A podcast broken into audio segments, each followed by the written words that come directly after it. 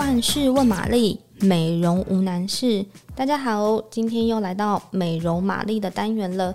这次我们一样要解答网友的问题。那网友问的问题是：喷香水要怎么让香味更持久？好，通常呢，大家习惯喷香水的地方会喷在哪里？呃，我听过比较多人会喷在手腕。颈部或者是膝盖后面，那这些其实就是身上体温比较高的地方，所以它可以帮助香味的发散，也就是说你闻起来会觉得香味比较明显。可是相对的，香味比较明显，那它时间随着时间过去，它就也比较容易散开。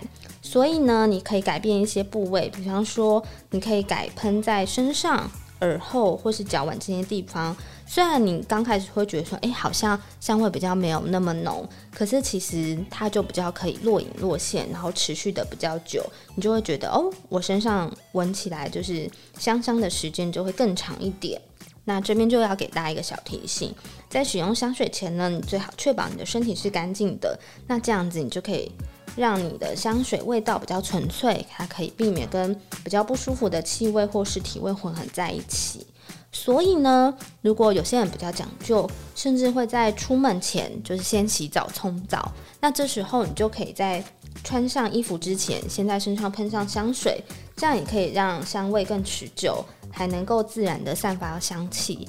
如果你再搞刚一点，你甚至还可以洗完澡后，你先擦上没有香味的乳液，然后再喷上香水。为什么这样子做也会有帮助呢？因为乳液中的油脂成分，它可以帮助香味发散维持得更好，所以你就会觉得哦，我身上的香味真的维持得比较持久诶。那除此之外，还有一个小方法，我觉得也很适合试试看。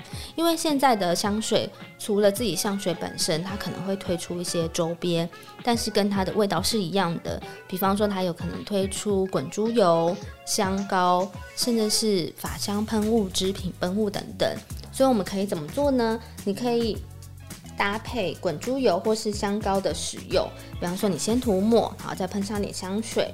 这样子，你也可以让你的香味更持久，或者是你头发上也喷上一些同系列的发香喷雾，甚至是织品喷雾，你也可以先喷在衣服上面。那也就是说，等于你身上散发的香气，它是复合式的来源，它可能来自香水，可能来自发香喷雾，可能来自你衣服上味道。